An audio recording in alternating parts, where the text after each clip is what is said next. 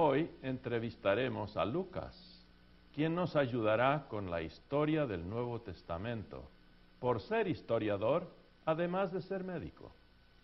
Lucas no seguía las reglas de historiadores de hoy, pero sí presenta datos que abren los ojos para ver a Jesús y sus discípulos según un pensador griego.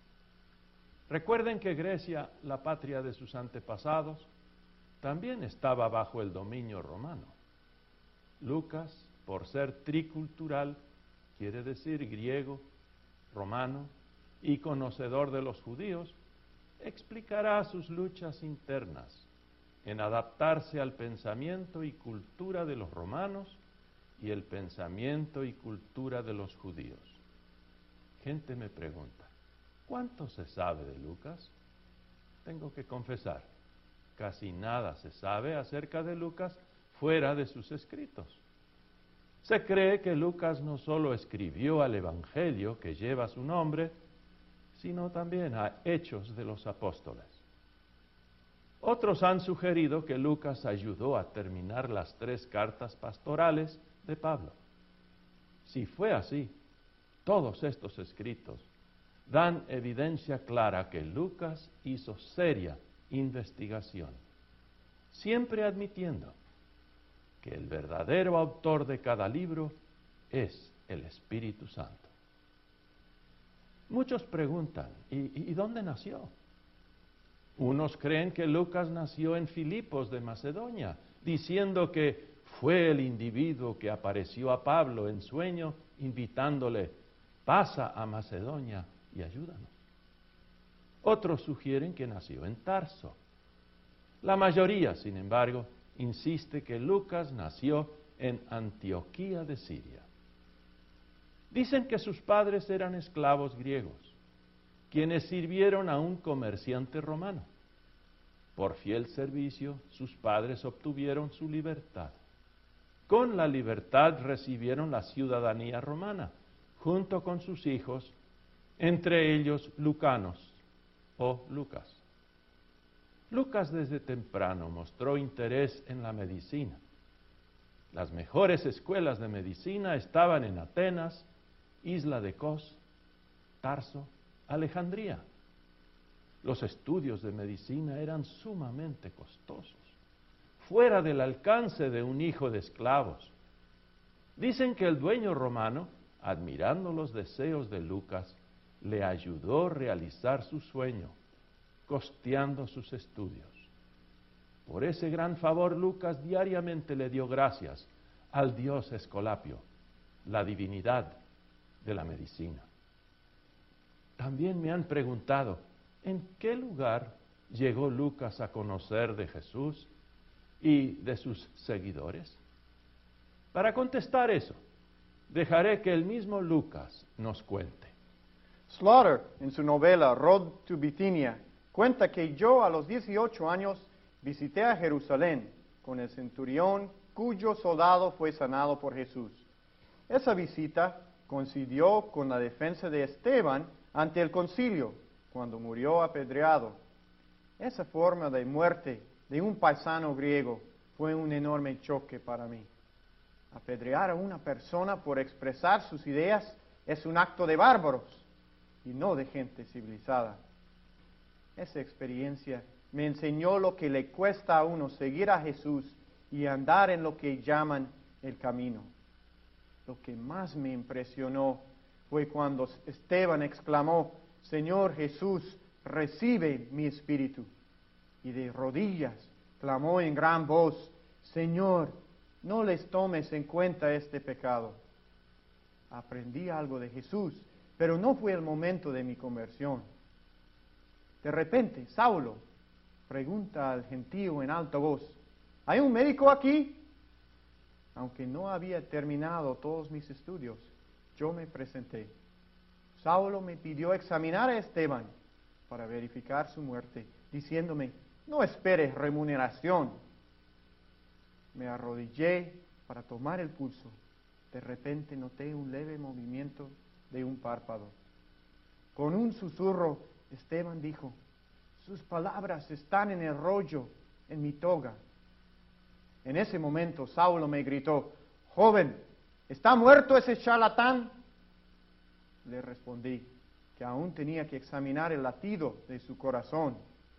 Cuidadosamente coloqué mi oreja sobre el pecho de Esteban, así como lo señala Hipócrates, para escuchar los sonidos del corazón y de los pulmones. El corazón estaba silente, pero pude hurgar con mis manos en la toga de Esteban. Logré sacar el rollo de la toga y meterlo en la mía. Levantándome, anuncié en voz alta, este hombre sí está muerto. ¿Se pueden imaginar con qué cuidado mantuve el secreto de ese rollo que contenía palabras de Jesús? ¿Y dónde entregaste ese valioso rollo? Como tuve que ir a Pergamo para terminar los cursos que me faltaron para graduarme, pasé por Antioquía y dejé el rollo con un conocido. Al terminar los estudios, regresé a vivir en Antioquía. Casi todos mentaron en nombre de Pablo.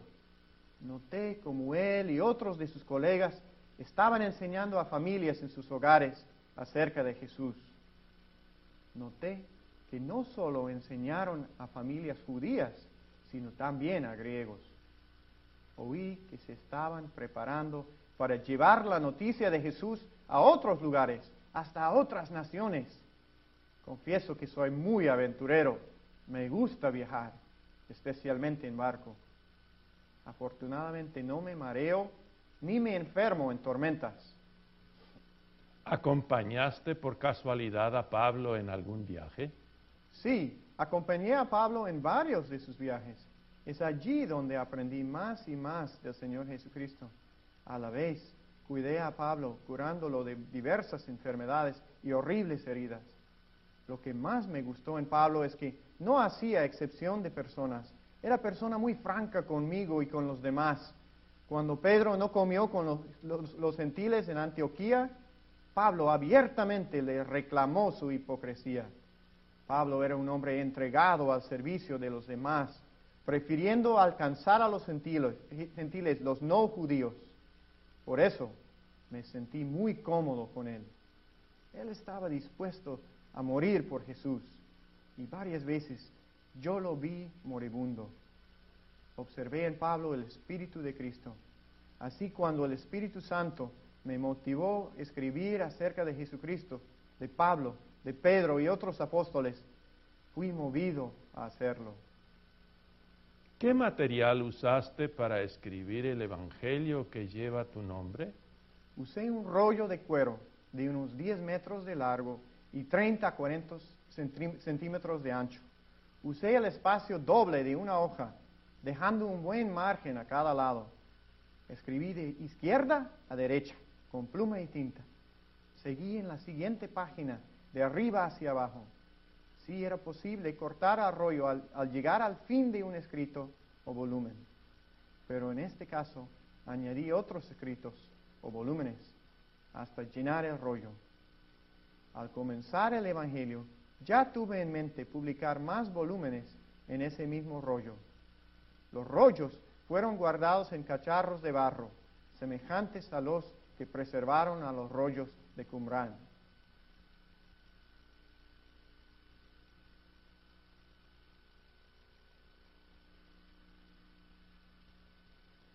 En tu Evangelio usaste material que encontraste en el rollo que recibiste de Esteban. En mi prólogo no menciono nombre alguno de los que me ayudaron a poner en orden la historia de Jesucristo. Aunque vi lo que Marcos y Mateo habían escrito, no me copié de ellos. El Espíritu Santo me permitió usar material común, pero lo presenté en un esquema algo diferente de ellos la persona que más me ayudó con los relatos de la infancia de Jesús fue María, la madre del Señor.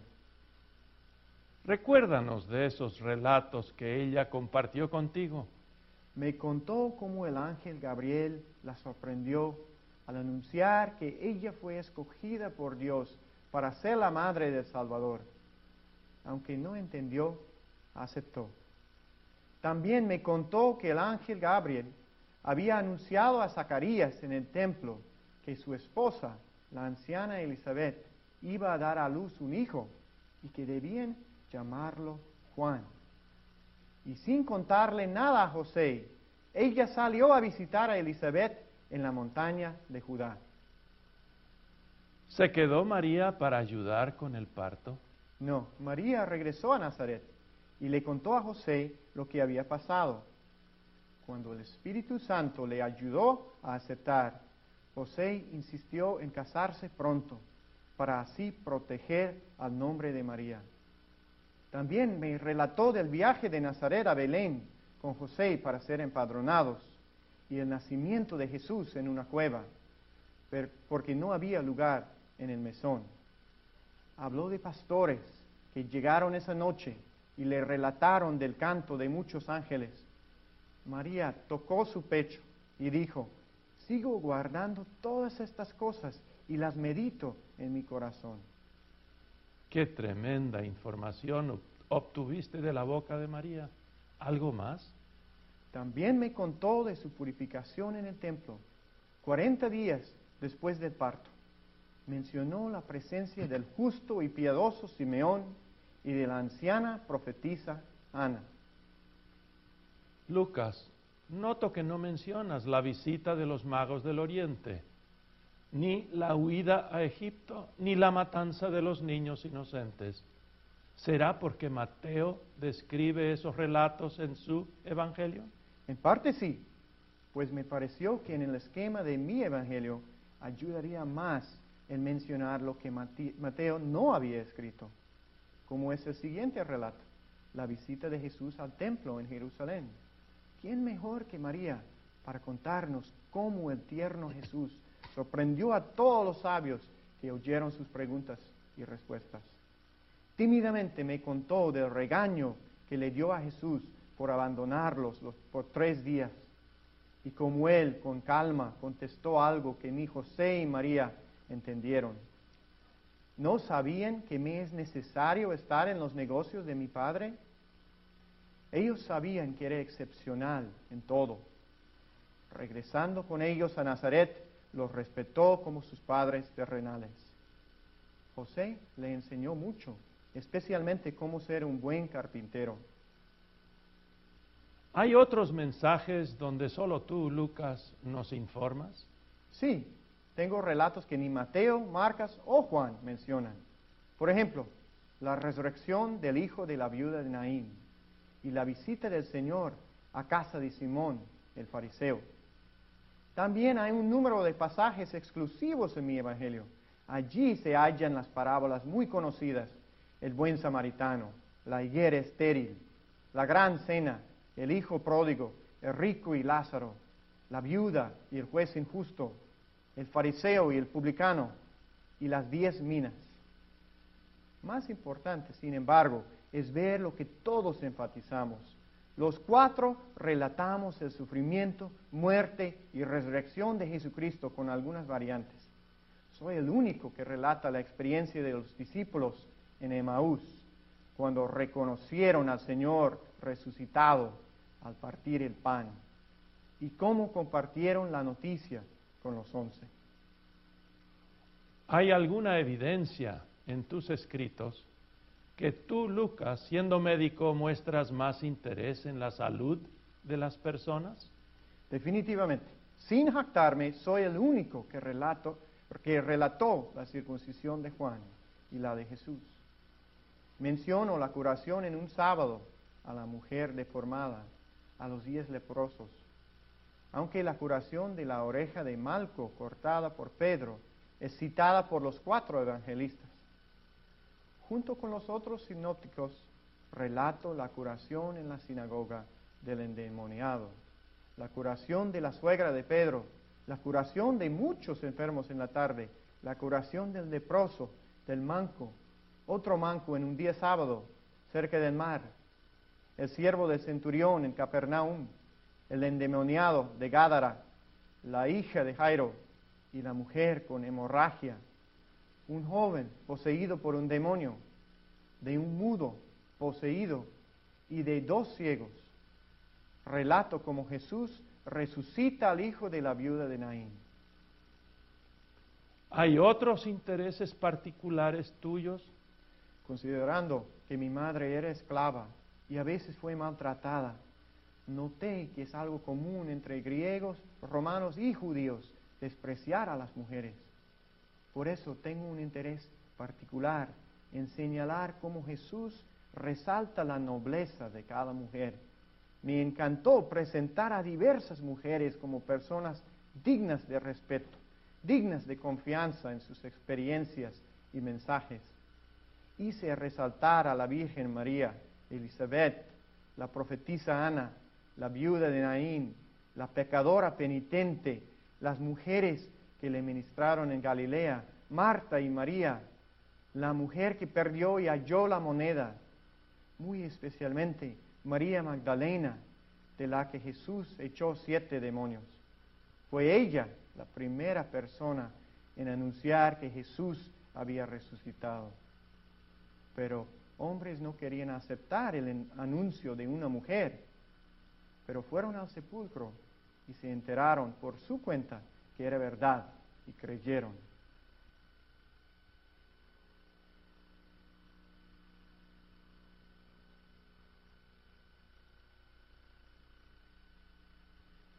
¿Qué énfasis particular presentas en el libro de los Hechos? Dos énfasis. Uno, que el Señor Jesús un día regresará visiblemente y en gloria y que se le verá venir así como lo habían visto subir a los cielos. Y dos, que pronto los discípulos recibirían al Espíritu Santo en Jerusalén, quien les daría el valor para esparcir las buenas nuevas hasta el fin del mundo. Ya saben que la llegada del Espíritu Santo se cumplió a los 50 días después de la resurrección. En el día de Pentecostés, el Espíritu Santo cambió a los 120 discípulos de tímidos refugiados en audaces testigos de la vida, muerta y resurrección del Señor Jesucristo. Es el mismo Espíritu que trae a la fe a cada persona por los medios de gracia, manteniendo en la fe a los creyentes para recibir al Señor en el día de su regreso triunfal. La segunda venida de Jesús, anunciada claramente, la seguimos esperando con todos los creyentes. Hechos del Espíritu Santo me parece ser mejor título que Hechos de los Apóstoles. ¿Qué opinas tú? Es verdad, pues de los doce apóstoles menciono apenas a cuatro. A Judas, quien después de su suicidio fue sustituido por Matías. Brevemente menciono a Juan y a Santiago. Escribí más de Pedro y su breve relación con gentiles. De los siete diáconos, apenas relato eventos relacionados a Esteban y Felipe. Escribe mucho más sobre la obra de Pablo, comenzando con su conversión hasta su llegada a Roma. ¿Alguna razón por qué tú, Lucas, muestras cierta preferencia por los arriba mencionados? Todos ellos fueron movidos por fuerza del Espíritu Santo a hablar, servir, sufrir y hasta morir por Jesús. ¿Qué otro fin tenías, Lucas, en escribir a Hechos? Para mí el libro de Hechos es una defensa del cristianismo en acción. La iglesia no es una institución, sino un movimiento que surgió de las entrañas del pueblo de Israel, el pueblo de Dios. Recuerden que el Antiguo Testamento presenta las promesas de salvación mediante el prometido Mesías, Salvador. Ahora ese pueblo de Dios tiene la oportunidad de ver al prometido Mesías, Jesús, cumplir por la humanidad los mandatos de Dios que nadie puede cumplir. Murió y así expió la culpa de los pecados del mundo. Resucitó y reina, como las escrituras habían predicho. Después de Pentecostés, discípulos y un gran número de judíos creyeron, inclusive fariseos. Movidos por el gozo de la salvación, muchos judíos sirvieron, compartieron y murieron defendiendo la fe en Cristo Jesús. Lamentablemente, también tuve que mostrar que la mayoría de los judíos le dieron la espalda al resucitado Salvador, prefiriendo seguir en sus propios caminos. La gran mayoría sigue esperando al Mesías en el día de hoy. No podían aceptar que el esperado Mesías tenía que morir para salvar a la, a la humanidad. No podían aceptar que una vergonzosa muerte en la cruz era el medio escogido por Dios para asegurar la libertad eterna de las personas.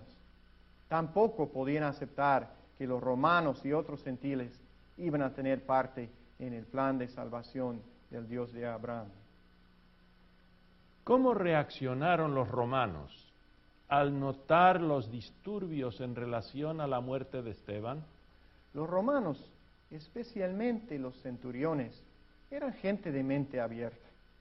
Consideraron al cristianismo un movimiento religioso y no político. En el caso de Esteban, consideraron que la discusión era entre griegos y judíos. Por lo tanto, los romanos no lo vieron como desidia contra Roma, sino como un pleito sobre asuntos internos. Es evidente que relatas más de la vida de, y obra de los apóstoles Juan, Pedro y Pablo. ¿Vas a tratar a estos personajes ahora? No, pues en la lección anterior se estudió a Saulo, Pablo. En las siguientes lecciones trataremos a Juan y a Pedro separadamente. Entonces nos falta que nos hables de las cartas pastorales, pero me voy a adelantar. Sé de muchos comentaristas que expresan dudas que Pablo sea el auténtico autor de Tito y de primera y segunda de Timoteo. Alegan que esas cartas no suenan como auténticas cartas de Pablo, porque les faltan ciertas palabras claves ciertas frases y expresiones muy comunes en las epístolas de Pablo.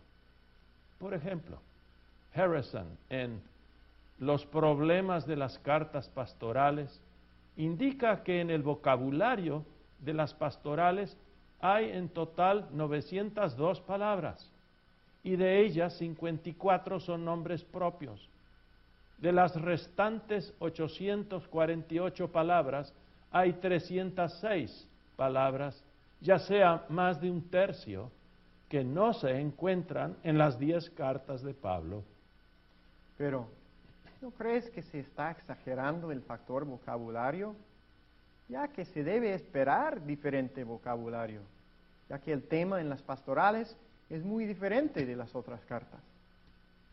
Para algunos sí, pero para otros no es una exageración. Debido al uso de cierto vocabulario diferente, Becker, el autor del artículo Las cartas pastorales en The Interpreter's Dictionary of the Bible, dice, el lenguaje de las pastorales se asemeja más a la coiné literaria de Lucas, Hebreos y Primera de Pedro, en vez del uso popular coiné de Pablo. ¿Ves? Hasta se dice que tú, Lucas, eres el coautor de las pastorales. Es verdad que fui uno de los ayudantes de Pablo en redactar algunas cartas, pero ser el coautor de ninguna manera. Pero a propósito, ¿sabes si otros emiten la opinión que yo tuve algo que ver con las cartas pastorales? Eh, sí. El más reciente en decir que tú ayudaste a terminar las cartas pastorales es el profesor Jerome Quinn del seminario en St. Paul, Minnesota. Ofrece interesantes pruebas y argumentos. El más interesante argumento que presenta es que tú, Lucas, publicaste las pastorales en ese rollo de 10 metros en el siguiente orden. Lucas, Hechos y las cartas pastorales. Hay otros historiadores que creen que yo ayudé a redactar las pastorales. Además de Becker, encontramos a Goodspeed, Moulet, en Birth of the New Testament, Scott en Pauline Epistles, A Critical Study, y Strobel en Schreiben des Lucas, Escritos de Lucas. Ya que estás hablando de acontecimientos muchos, mucho tiempo después de mi muerte, relátame, por favor, ¿Cómo Quinn explica que yo ayudé a escribir las cartas pastorales cuando Pablo claramente dice que él es el autor? Quinn propone que tú, Lucas, como íntimo colaborador de Pablo, durante los últimos años de su vida, escribiste la carta a Tito y primera y segunda de Timoteo, pero que Pablo te las dictó en Roma antes del año 67, después de Cristo. Segunda de Timoteo muestra que tú, Lucas, revelas una gran intimidad con todas las personas de quienes Pablo se despide y también de las cosas que Pablo le pide traer a Timoteo, como el capote, los libros y los pergaminos. ¿Cómo explica Quinn que yo agregué en el mismo rollo las cartas pastorales junto al Evangelio y a Hechos? En Hechos escribes en griego proton logon, primer escrito. Si solo contemplabas escribir dos escritos, el Evangelio Lucas y Hechos, entonces hubieras escrito proteron logon, anterior escrito. Por lo tanto, al escribir proton logon en el primer escrito, indicas que pensabas añadir un tercer volumen.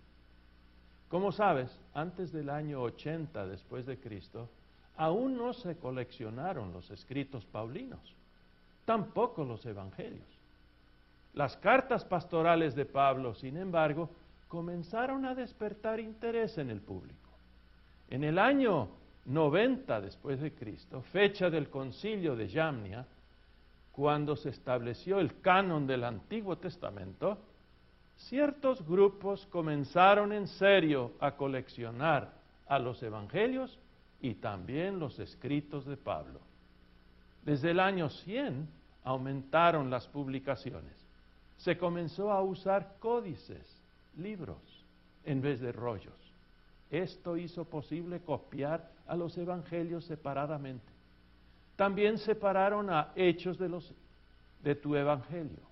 También separaron las pastorales y las unieron a Filemón, pues estas tienen un común, algo en común, que fueron dirigidas a individuos.